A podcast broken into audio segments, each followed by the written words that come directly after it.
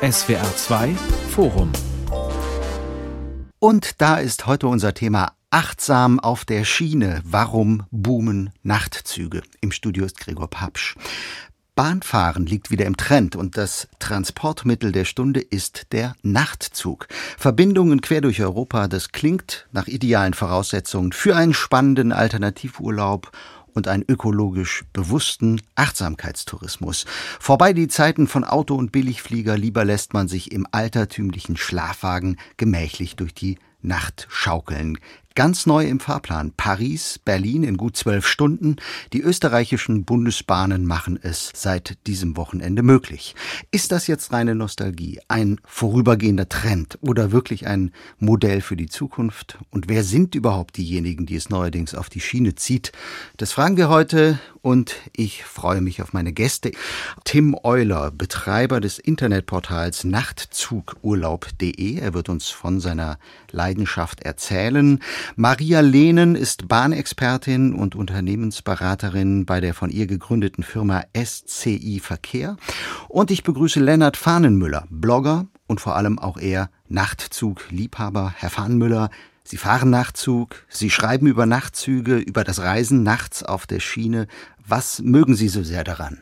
Ja, ich mag einfach das Gefühl, in der Nacht zu reisen und äh, an einem ganz anderen Ort anzukommen. Also das hat ja schon was Zauberhaftes, äh, dass man eben nicht in der Nacht als Eltern dann vor dem Gotthardtunnel in der Schweiz steht äh, im Stau und die Kinder sind am nächsten Morgen ausgeschlafen und man selber ist aber todmüde, sondern dass man irgendwie als Familie in diese ja wie Zauberkabine einsteigt und am nächsten Morgen äh, ganz woanders ankommt mit Blick aufs Meer oder mit Blick auf die Berge und äh, ich merke, wie das die Kinder verzaubert und es verzaubert mich auch mhm. in so ein bisschen kindlicher Weise.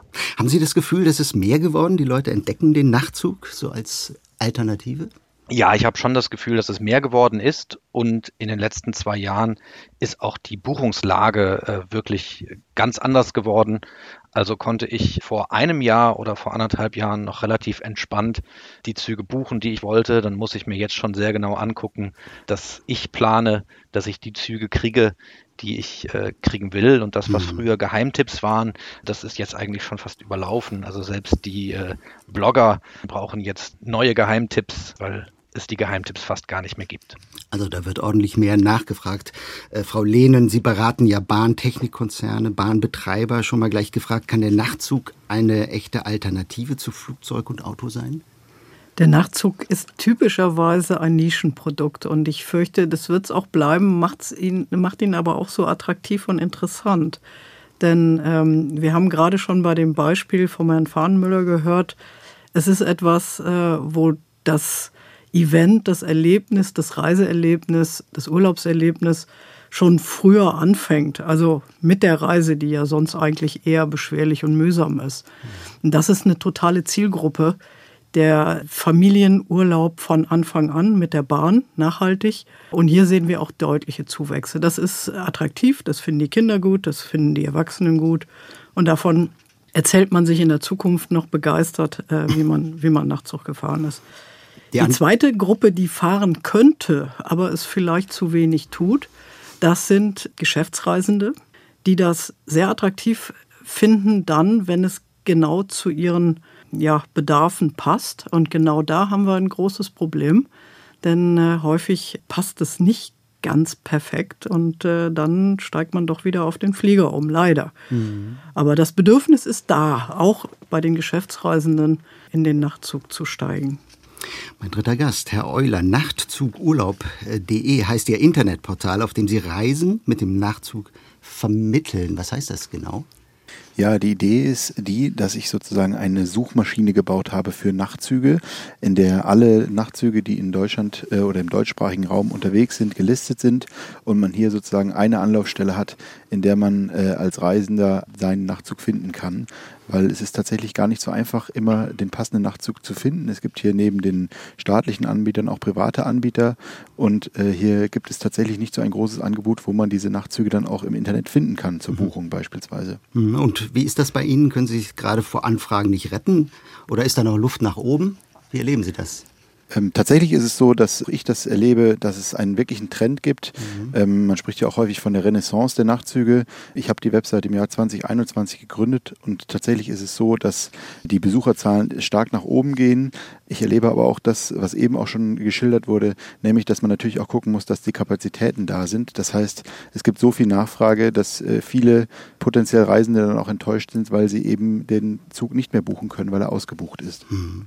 Wir reden gleich ausführlich über Wirtschaftlichkeit, über das Reisen, wie es denn äh, vonstatten geht. Vorher möchte ich noch so ein bisschen Stimmung schaffen und äh, vielleicht mag ja von Ihnen mal jemand erzählen äh, von der ersten oder der besonders einschneidenden Erfahrung mit dem Nachtzug reisen. Sie haben das ja nämlich an alles schon mal gemacht. Äh, wer will da vielleicht mal was äh, beitragen? Herr Euler vielleicht? Gerne, ja. Also ich kann tatsächlich ähm, einen Beitrag aus diesem Sommer schildern. Das war ganz spannend. Wir haben tatsächlich die Elternzeit verbracht, einen Monat in Italien und haben dafür den Auto-Nachtzug genutzt. Das heißt, hier in Hamburg wurde das Auto verladen und sind dann äh, über Nacht nach Innsbruck gefahren mit der gesamten Familie und sind dann am Morgen in den Bergen aufgewacht. Das ist wirklich toll. Ähm, man wacht morgens auf, kriegt dann ein Frühstück und dann wird das Auto abgeladen und man ist praktisch über Nacht eine ganze Strecke gefahren, in der man ganz entspannt geschlafen hat und wacht dann am Morgen auf und dann kann es losgehen Richtung Italien, dann ist es von da noch ein Katzensprung gewesen. Ja, bei mir ist der Aha-Moment äh, so aus meiner Studienzeit. Mhm. Das ist jetzt um die 15 Jahre her, also äh, fast noch vor dem Tod der Nachtzüge. Und da bin ich dann irgendwann mal mit einem Kommilitonen von Straßburg aus gestartet und wir sind nach Nizza gefahren und wir hatten um die zwei Stunden Verspätung. Das war aber gar nicht so schlimm, weil wir dadurch eigentlich äh, zu der Zeit, wo wir eigentlich in Nizza aussteigen wollten, wach geworden sind und dann hatten wir noch zwei Stunden, wo wir aus dem Liegewagenabteil über unsere eigenen Füße hinweg auf die Côte d'Azur geblickt haben und sind dann so in, um elf zur absolut studentenfreundlichen Zeit in Nizza ausgestiegen und hatten da auch so ein Budget-Wochenende. Also wir haben in der Jugendherberge geschlafen und äh, sind mal kurz nach Cannes gefahren, da war gerade Filmfestival und sind mal kurz nach Monaco gefahren und haben da ein bisschen dem Grand Prix, naja, mehr gelauscht als zugeschaut. Aber da habe ich so gemerkt, was der Nachtzug eigentlich kann und was das mhm. eigentlich für eine Besonderheit ist, in dieser ganz anderen Welt aufzuwachen. Mhm. So, und jetzt Frau Lehnen, und da bin ich jetzt mal gespannt. Ich habe nämlich von Ihnen neulich in einem Artikel gelesen und Sie haben das eben auch schon etwas verklausuliert angedeutet. Sie wollten selber mal mit dem Nachtzug fahren, ich glaube von Hamburg nach Zürich, aber irgendwann haben Sie dann doch entnervt wieder aufgegeben, weil schlicht, weil Sie keinen Platz gefunden haben. Haben Sie denn noch schöne Erinnerungen an Nachtzug? Ja, also äh, ich tatsächlich habe ich sehr unterschiedliche Erinnerungen. Die letzten waren leider alle nicht so ganz erfolgreich. Das eine Beispiel haben Sie schon geschildert in der jüngeren Vergangenheit, dass ich versucht habe zu buchen und äh, nichts frei war. Vor allen Dingen nicht zu dem Zeitpunkt, wo ich fahren wollte. Ich bin nun Geschäftsreisende und mhm. bin von daher nicht ganz so flexibel.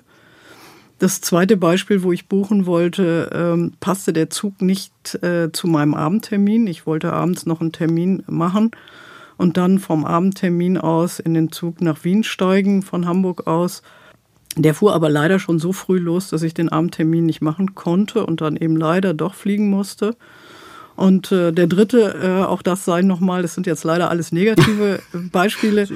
war, dass ich äh, versuchte, einen Nachtzug zu buchen, der zwar ein Zug in der Nacht war, aber nicht das, was wir damit verbinden, wo man liegen, entspannt schlafen etc. konnte, sondern ein normaler Zug, der als äh, Nachtzug deklariert war. Also das war in jüngster Vergangenheit nicht so schön.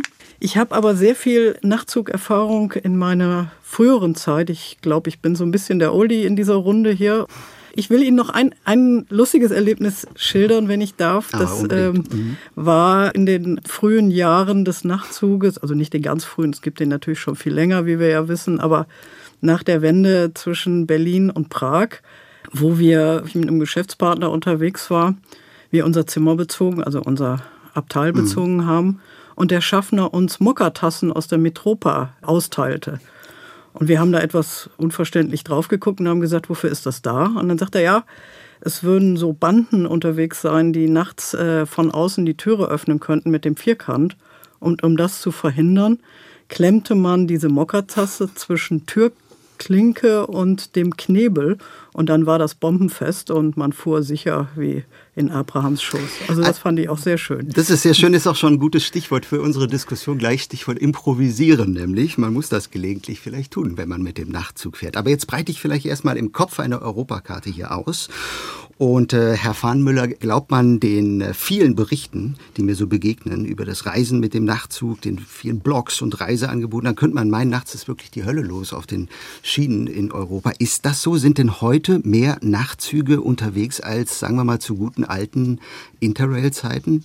Nein, also den Zahn muss ich direkt jedem ziehen. Mhm. Heute sind nicht mehr Züge unterwegs als vor 20 oder 30 Jahren nach meinem Verständnis noch nicht mal mehr Züge als vor zehn Jahren oder vor 15 Jahren. Das, was wir heute als Renaissance benennen, das ist eigentlich ein ganz zartes Pflänzchen und äh, das lässt sich ganz einfach ablesen an dem Alter des Wagenmaterials. Also wenn Sie heute in einen Wagen einsteigen, der 30 oder 40 Jahre alt ist, naja, dann ist der selbstverständlich auch schon vor 30 oder 40 Jahren gefahren. Und alle Wagen, die in der Zeit verschrottet wurden, die sind weniger geworden. Also das Angebot ist weniger geworden und es gibt auch auf ihrer gerade ausgebreiteten Europakarte doch ganz, ganz bittere weiße Flecken. Mhm. Also ähm, in ganz Spanien fährt heute kein Nachtzug mehr.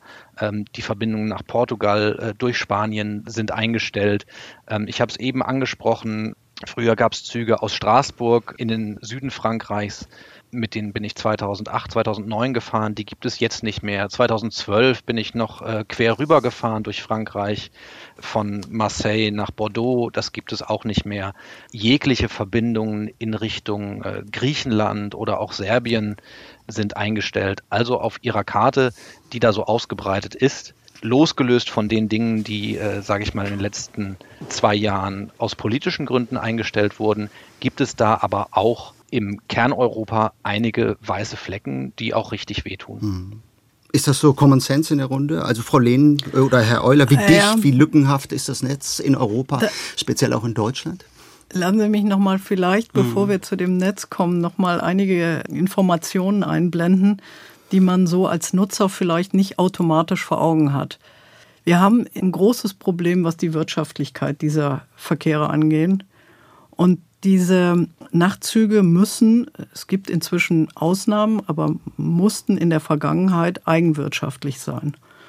Und das war keine einfache Übung. Deswegen ist das auch in vielen Ländern eingestellt worden. Denn wir brauchen einen speziellen Zug dafür. Also der fährt nur nachts, tagsüber steht er rum und äh, muss dementsprechend aber sein Geld in der Nacht verdienen. Er hat eine Reisezeit und eine Reiseentfernung, die muss genau passen. Also darf nicht zu kurz sein, darf aber auch nicht zu lang sein. Und sie fahren normalerweise mit einem Zug in der Nacht, also nicht wie im Tag, wo sie jede Stunde einen Verkehr haben, fahren sie in der Regel den Nachtzug einmal pro Richtung. Und das macht es natürlich auch schon seltener. Dann haben sie eine sehr komplexe Organisation. Europa ist klein, das heißt, wir haben viele Grenzübertritte und auch die müssen gemanagt werden, technisch. Aber auch teilweise, wo wir Grenzen haben, wo kontrolliert wird, muss auch das organisiert sein. Nicht zur Freude der Fahrgäste. Und äh, das Ganze verbunden damit, dass wir ja auch nur bestimmte Nutzergruppen haben, die genau darauf Lust haben. Und mhm. äh, das macht es in Summe so schwierig. Aber nichtsdestotrotz, ich bin da komplett dabei. Wir haben echte blinde Flecken und ich würde auch sagen, Iberische Halbinsel ist der ja, problematischste blinde Fleck, denn dort werden Nachtzüge gebaut, bei Talgo beispielsweise. Und auf der anderen Seite äh, fahren sehr, sehr viele Menschen ja dorthin in Urlaub und wir haben keine attraktive Lösung. Das ist ein Geschäftsmodell, was fliegen könnte. Mhm. Ich stimme sowohl Frau Lehn wie auch Herrn Fahrenmüller da absolut zu. Es ist so, dass es in Europa wirklich diese weißen, weißen Flecken gibt, wo es aktuell kein Angebot gibt gerade in Deutschland habe ich das Gefühl, dass diese Renaissance, von der immer gesprochen wird, vor allen Dingen auch im medialen Bereich ist. Das heißt, es gibt wirklich eine Aufmerksamkeit. Züge gelten oder sind auch im Allgemeinen nachhaltiger als zum Beispiel das Flugzeug. Und ich glaube, dass schon viele Menschen auch den Wunsch haben, nachhaltig in den Urlaub zu reisen. Und ich glaube, daher kommt auch so ein bisschen dieser Begriff der Renaissance der Nachtzüge in den letzten Jahren, weil einfach auch der Wunsch medial da war, dass ein Angebot geschaffen wird. Ähm, in der Realität sieht es schon so aus, dass es ein paar neue Angebote gibt gibt. Kürzlich wurde beispielsweise ein privater Anbieter ähm, ja, dafür gefeiert, dass er die Verbindung von Berlin nach Brüssel und Amsterdam aufgenommen hat. Das sind dann neue Verbindungen. Trotzdem muss man sagen, das sind wirklich äh, die eben angesprochenen zarten Pflänzchen, die da langsam wieder aufkommen. Wir sind, äh, glaube ich, schon noch ein ganzes Stück weit weg von dem Angeboten früherer Zeiten. Die Renaissance ist auf medialer Seite und sie ist in Teilen auch auf der Nachfrageseite. Also vergessen wir nicht, dass die Deutsche Bahn ihre Nachtzüge in den mittleren Zehnerjahren ja aus den genau von Frau Lehnen angesprochenen Wirtschaftlichkeitsgründen eingestellt hat und zu der Zeit äh, auch deshalb, weil die Nachfrage eben in der Form nicht da war. Das kann man jetzt hinterfragen, ob das äh, rückblickend die richtige strategische Entscheidung war. Aber ähm, ich erinnere mich auch daran, dass ich durchaus in den Nuller- oder in den Zehnerjahren in schlecht gebuchten Nachtzügen gefahren bin. Und das bricht dann natürlich äh, diesen Zügen wirklich das Genick. Also wenn all das passt, was Frau Lehnen anspricht, und dann fährt ihr Zug aber mit einer Belegung von 30 oder 50 Prozent, äh, dann äh, klappt das natürlich wieder wirtschaftlich nicht.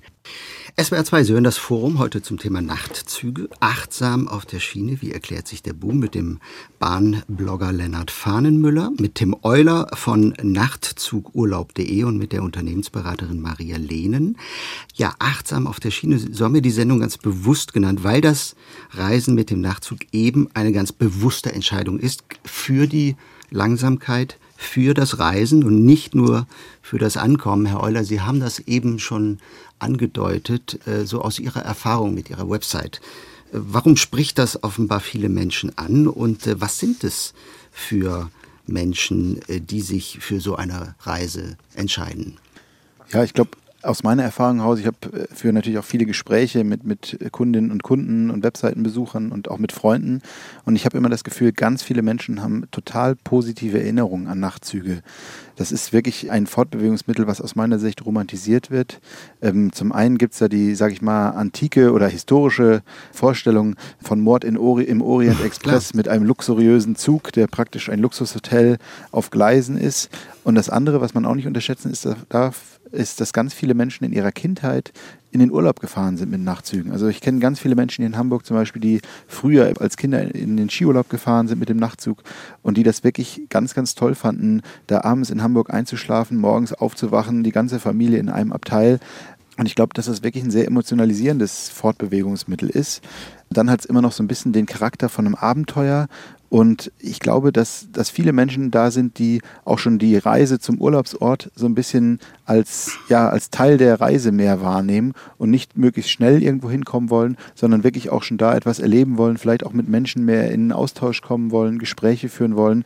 Und ich glaube, dass da der, der Nachtzug wirklich äh, Möglichkeiten bietet, die andere Reisemittel so nicht mehr bieten. Herr Fahnenmüller, was ist eigentlich so toll am Nachtzugfahren? Könnte man ja auch umgekehrt fragen. Was erlebt man da, wenn man diese langen Strecken mit dem Zug fährt? Es ist ja dunkel, man sieht nichts.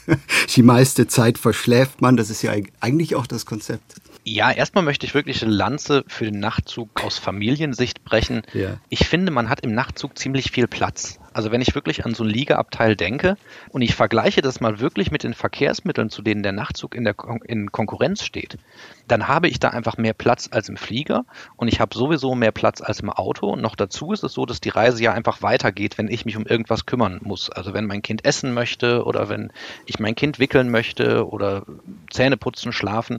Die Reise geht einfach sozusagen von alleine weiter. Ne? Ich mhm. muss nicht irgendwie wie mittendrin zum Gate gehen oder auf eine Raststätte rausfahren oder sonstiges.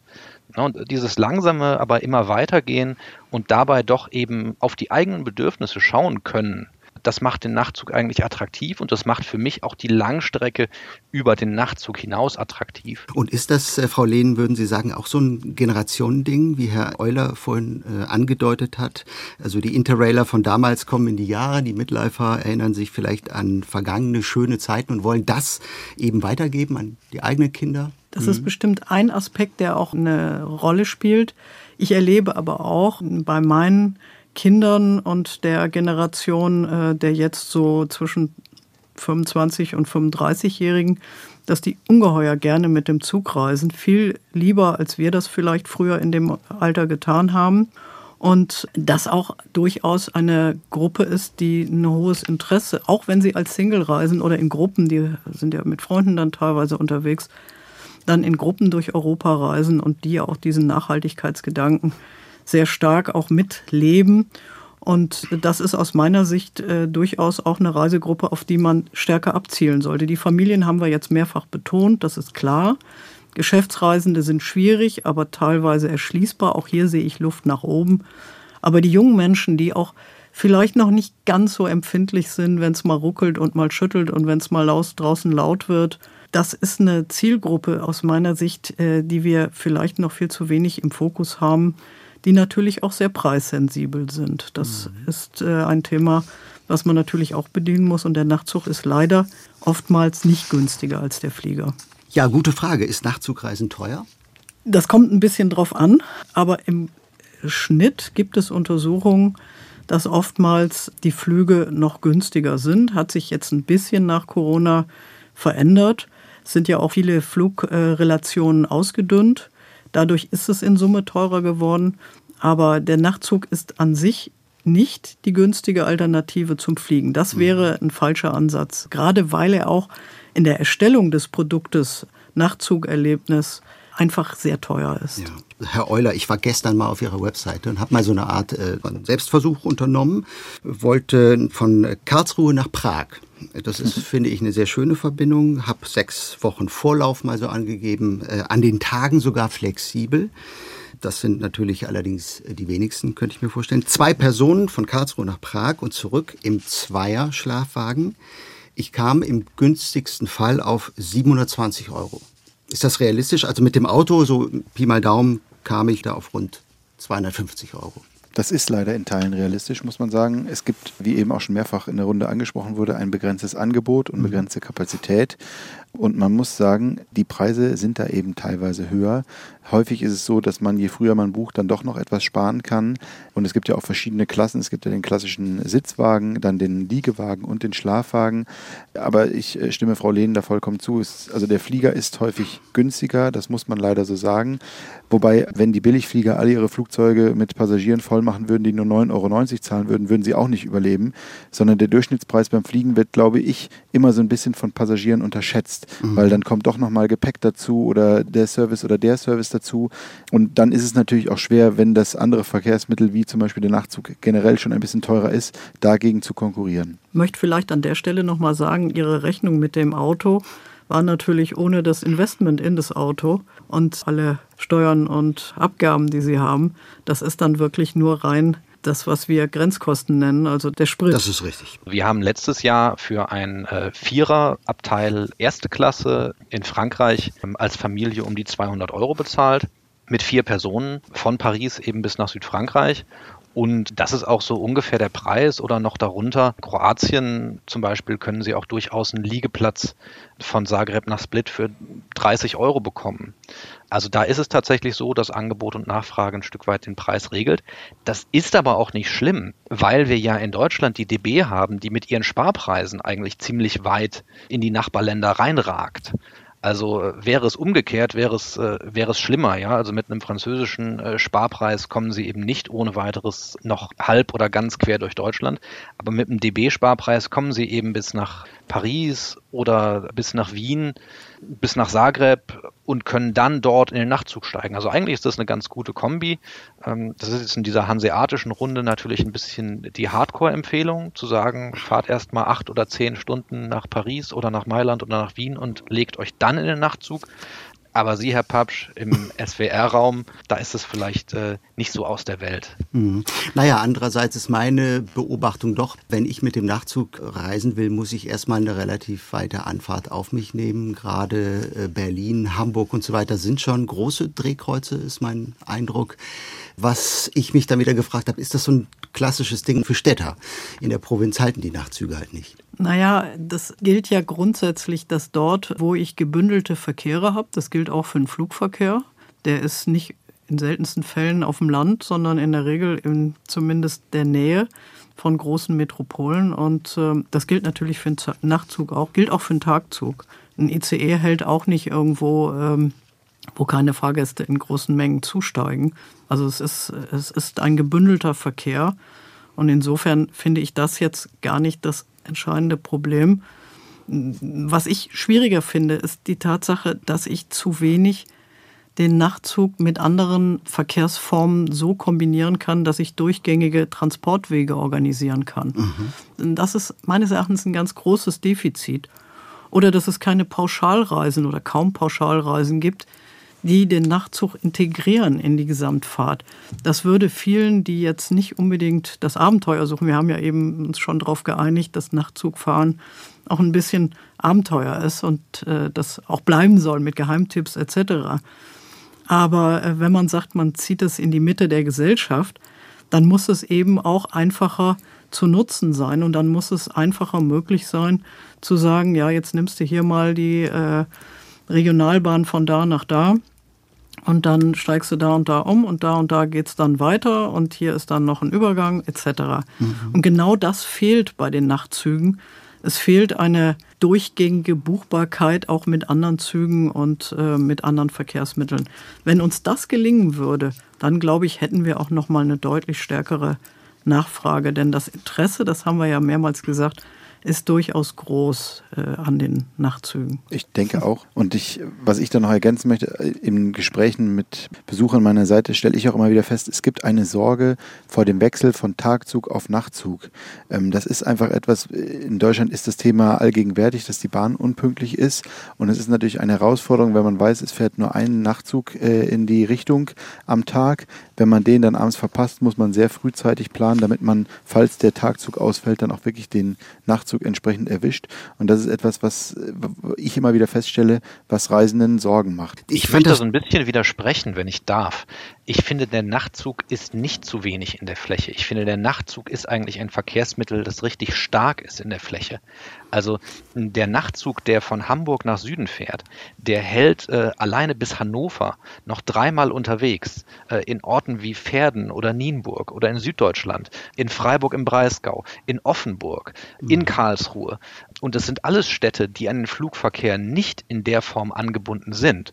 Und noch dazu kommt ja durch seine begrenzte Geschwindigkeit, es ist ja eben kein ICE, benutzt der Nachtzug zum Beispiel in Italien oder in Frankreich keine Hochgeschwindigkeitsstrecken und kann deswegen auch mit überschaubarem Aufwand verschiedene Orte bedienen. Also wenn es richtig gemacht wird, dann kann der Nachtzug wirklich in der Fläche richtig viel bringen und eben das, was Frau Lehnen angesprochen hat, wenn es jetzt wirklich so ist, dass ich am Ort A, der nicht vom Nachtzug angebunden ist, ein Intercity oder ein Regionalexpress nehmen kann, zu meinem Nachtzug, einen garantierten Übergang habe und dann vielleicht am Urlaubsort in einem kleinen Badeort aussteigen kann und direkt am Ziel bin, dann ist es ja unglaublich attraktiv.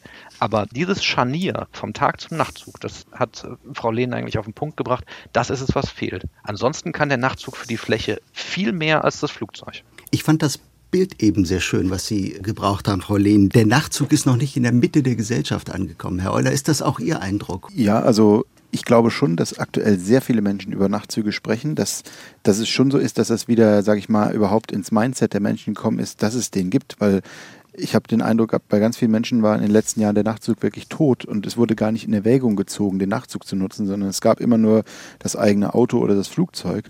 Und ich habe schon das Gefühl, dass das langsam zurückkommt. Ich glaube, dass man das aber noch stärken kann und dass man da noch mehr tun kann, um ihn äh, in die Mitte der Gesellschaft wieder zu, ja, zu bekommen und auch die nur Vorteile des Nachzuges äh, mhm. herauszustellen und zum Beispiel auch das Thema Nachhaltigkeit dort mit einzubringen, weil ich glaube, das ist wirklich ein großes Potenzial des Nachzugs. Wir haben natürlich ein kleines Problem, denn äh, die Nachtzüge sind ja auch nicht übers Jahr hinweg gleichermaßen ausgelastet. Und wenn wir sagen, sie spielen eine große Rolle ähm, im Ferien- und Tourismusverkehr, dann ist ja äh, schon naheliegend, dass sie in den Zeiten, wo man üblicherweise eben nicht in Urlaub fährt, dann auch nicht genutzt sind oder kaum genutzt sind. Und dafür braucht es dann auch Lösungen. Also ich glaube, dass das Gesamtkonzept Nachtzug, wo die Züge selbst auch sehr teuer sind und wir viel zu wenig haben, aus den genannten Gründen, dass man da Konzepte braucht, wie man, was man damit tun kann. Wir haben in der Vergangenheit mal ausprobiert, Nachtzüge als Hotelzüge dort einzusetzen, mhm. wo beispielsweise große Messen sind, die typischerweise dann sind, wenn die Leute nicht so viel in Urlaub fahren, hätte man Verwendung für. Es ist aber so viel Eisenbahninfrastruktur abgebaut worden, dass man quasi gar keine Gleise mehr übrig hat, wo man den Nachtzug stehen haben könnte. Und solche Probleme treten auf. Und äh, wenn man aber Nachtzug neu denkt, ganzheitlich denkt, gibt es eine Menge auch an neuen Optionen, beispielsweise auch mit Fahrradreisenden, die ja auch immer mehr zunehmen. Wenn man sagt, nicht nur ein Autoreisezug, der nachts fährt, sondern ein Fahrradreisezug, der nachts fährt und möglicherweise damit den äh, vielen, die mit dem Fahrrad wandernd unterwegs sind, ob alt oder jung, da eine Möglichkeit bieten, ein günstiges Hotel zu haben. Mhm. Und das durchaus in nicht den super dicken Städten, sondern eben auch in den Nebenzentren, nennen wir das ja gerne. Ich möchte es mit der Mitte der Gesellschaft nochmal aufgreifen, weil ich finde es frappierend, dass das in anderen Ländern ja anders ist. Also in Finnland zum Beispiel ist der Nachtzug absolut in der Mitte der Gesellschaft äh, verankert. In äh, Schweden, in Norwegen, in Großbritannien hat es eine große Tradition, die Nachtzüge nach Schottland und äh, nach äh, Westengland. Auch in Frankreich, da heißen diese Züge Train d'équilibre äh, de territoire, also Züge des territorialen Gleichgewichts, die eigentlich genau dafür da sind, die Menschen an den Ecken des Landes, die eben nicht mal eben im TGW nach Paris fahren können, äh, dann eben doch attraktiv dorthin zu bringen, so dass sie äh, zu einer vernünftigen Zeit und auch eigentlich zeitlich effizient, weil sie ja die Nacht schlafen verbringen, dort sein können. Also mhm. zum Beispiel äh, aus Toulouse äh, nach Paris. Das heißt, dafür gibt es eigentlich Rezepte. Interessanterweise passiert es aber im Moment überall da, wo in gewisser Form da ein staatlicher Eingriff erfolgt. Also in den skandinavischen Ländern oder in Finnland oder auch in Frankreich sind diese Züge sozusagen bestellt. Das heißt, sie sind in irgendeiner Form subventioniert oder in Schweden und in Norwegen wird sogar das Rollmaterial einfach vom Staat gestellt und dann gibt es einen Betreiber, der diesen Nachtzug für die Zeit X betreiben darf das ist so ein bisschen die Frage für mich, äh, wenn wir darüber reden, den Nachtzug in die Mitte der Gesellschaft zu bringen und wir auch darüber reden, dass der Nachtzug vielleicht nicht außerhalb der Urlaubszeit jeden Tag voll ausgelastet ist, dann müssen wir darüber sprechen, ob wir vielleicht da von anderen Ländern was lernen können. Das ist jetzt natürlich ein ganz wichtiger Punkt. Wir haben bisher davon gesprochen, was haben wir Reisende, wir Kunden vom Nachtzugfahren, aber was haben die Betreiber davon? Ja, Frau Lehnen, lohnt sich das überhaupt für Bahnbetreiber? In äh, Deutschland äh, gibt es keine eigenen Nachtzüge mehr. 2016, glaube ich, abgeschafft. Die alten Bestände sind äh, von anderen Ländern teils aufgekauft worden und fahren sozusagen unter anderem Logo jetzt wieder durch Deutschland. Können sich das die Bahnbetreiber überhaupt leisten? Wollen die das, den Nachtzug in die Mitte der Gesellschaft zu bringen? Ja, das ist total spannend, weil äh, Deutschland ist es aufgegeben worden und die Österreicher haben es zu ihrem Markenzeichen, sage ich mal, gemacht, dass sie ein europäisches Nachtzugsystem auch haben, da auch sehr viel mehr Wert drauf legen und diese Nische bestmöglich ausgebaut. Und ich habe gerade vor kurzem gelesen, dass die ÖBB sehr stolz berichtet hat, dass ihre Nachtzugsparte erstmalig wirklich schwarze Zahlen schreibt. Mhm. Also ganz offensichtlich, wenn man es richtig gut macht, wenn man ein Netz betreibt, wenn man auch moderne Züge hat. Die ÖBB setzt auch sehr stark, das ist die österreichische Bundesbahn, auf äh, hochwertige Zugausgestaltung. Also jetzt nicht nur diese Wagen, wo man mit sechs Leuten die Liegesitze ausklappen kann und dann die Füße des Mitreisenden in der Nase hat, sondern wo man tatsächlich wie in einem Hotel fahren kann.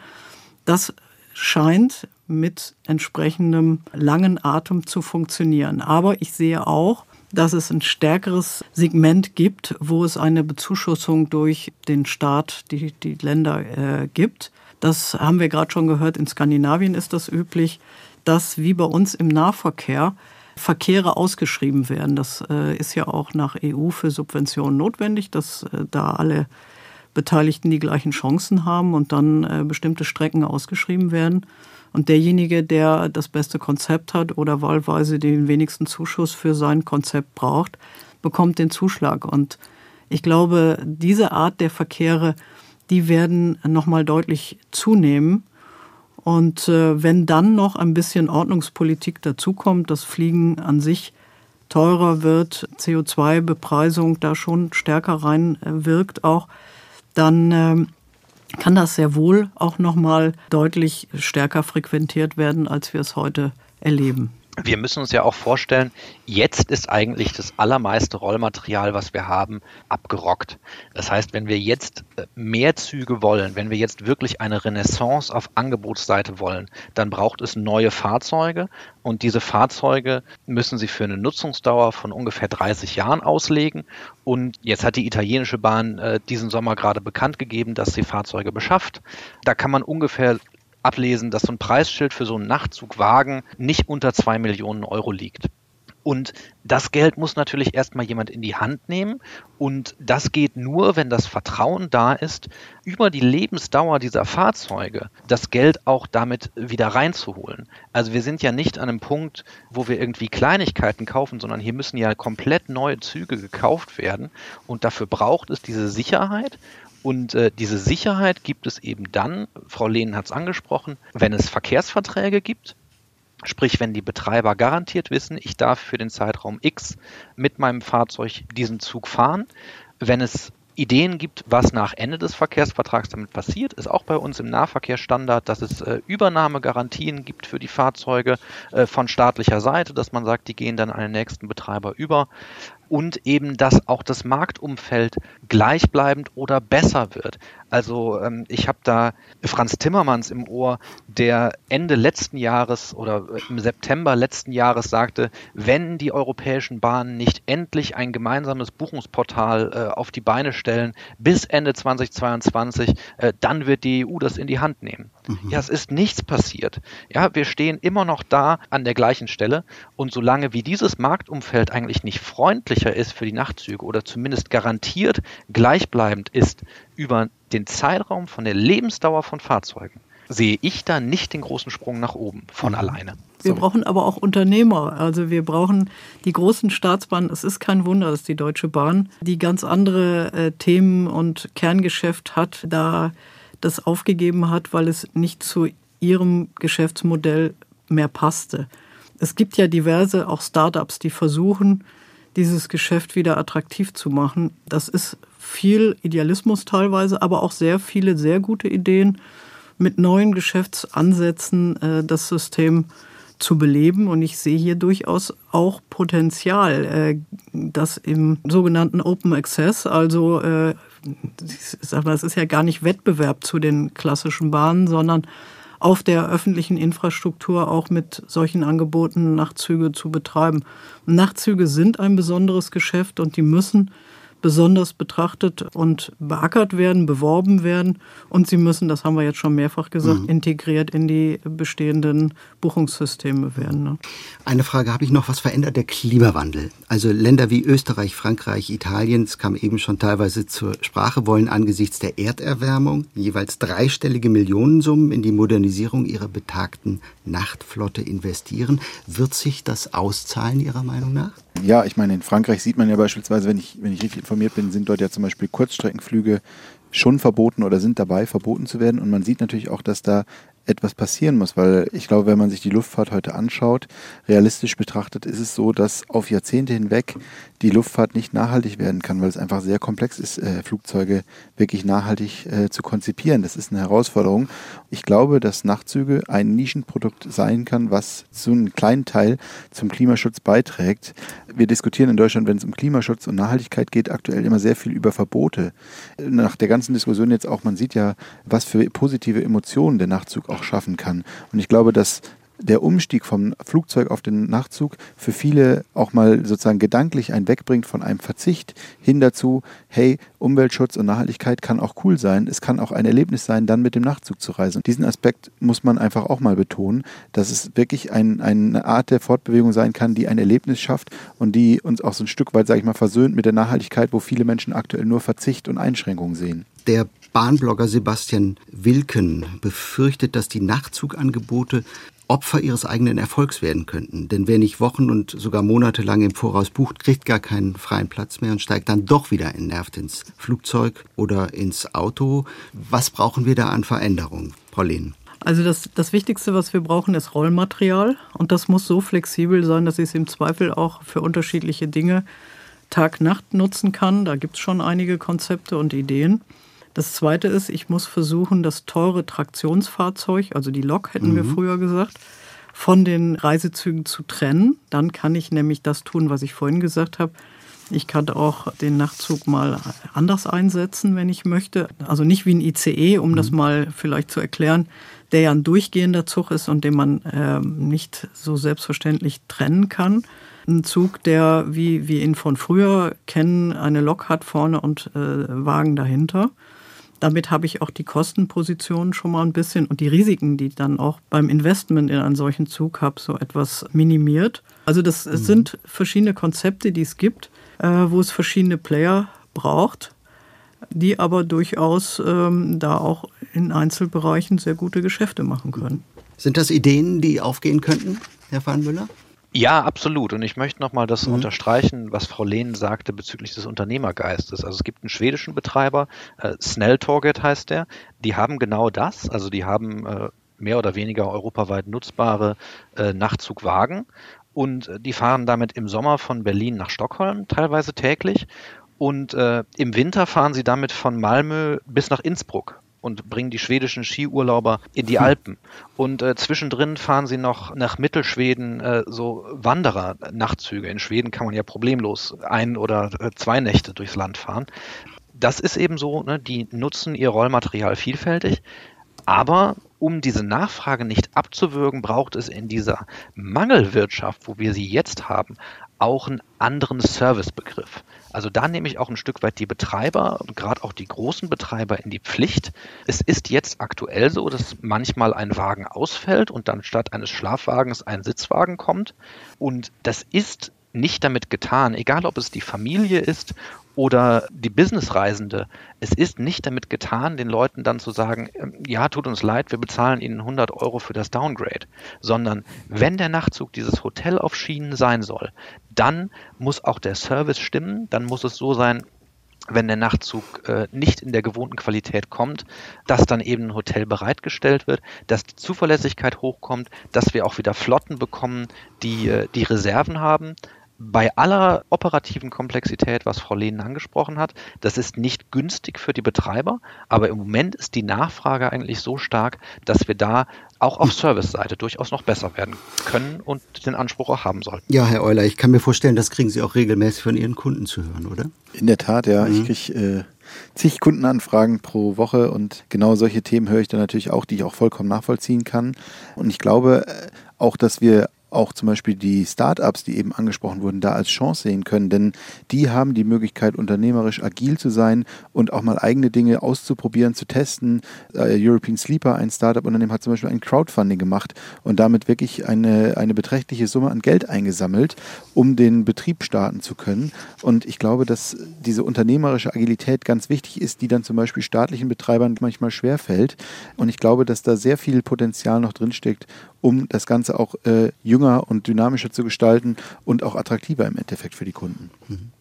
Warum boomen Nachtzüge? Das haben wir in diesem SWR2-Forum gefragt. Wir haben viel über den Ausbau von Netzen, über die Betreiber, über die Bedürfnisse geredet, die wir als Kunden haben, auch von weißen Flecken auf der Landkarte. Wir sind am Schluss dieser Sendung. Vielleicht Frage in die Runde. Jetzt darf noch jeder eine der ja, schönsten Strecken nennen. Wer will anfangen? Frau Lehn vielleicht. Ganz kurz.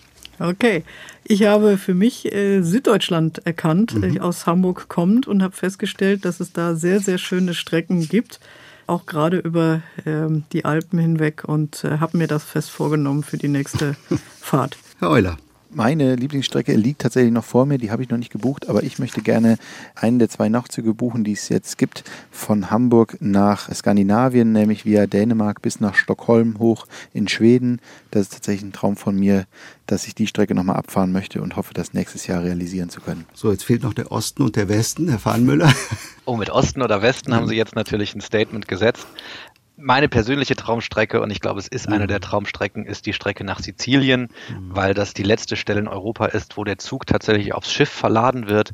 Und der Zug, der äh, so um die Mittagszeit auf Sizilien ist, der wird man dann praktisch zur Frühstückszeit um acht oder um neun auf die Fähre verladen. Das ist für mich einfach eine absolut besondere Strecke. Die ist gut bezahlbar ab Mailand oder ab Rom. Und äh, die darf aus meiner Sicht bei den schönsten Strecken nicht ungenannt bleiben. Achtsam auf der Schiene, warum boomen Nachtzüge? Das war das Thema heute im SWR2 Forum. Ich bedanke mich bei meinen Gästen. Tim Euler, Betreiber des Internetportals Nachtzugurlaub.de, Maria Lehnen, Bahnexpertin, Unternehmensberaterin in Hamburg und Lennart Fahnmüller, Blogger und Nachzugliebhaber, auch er in Hamburg. Danke für Ihre Argumente und Ihnen allen fürs Zuhören. Mein Name ist Gregor Papsch. Tschüss.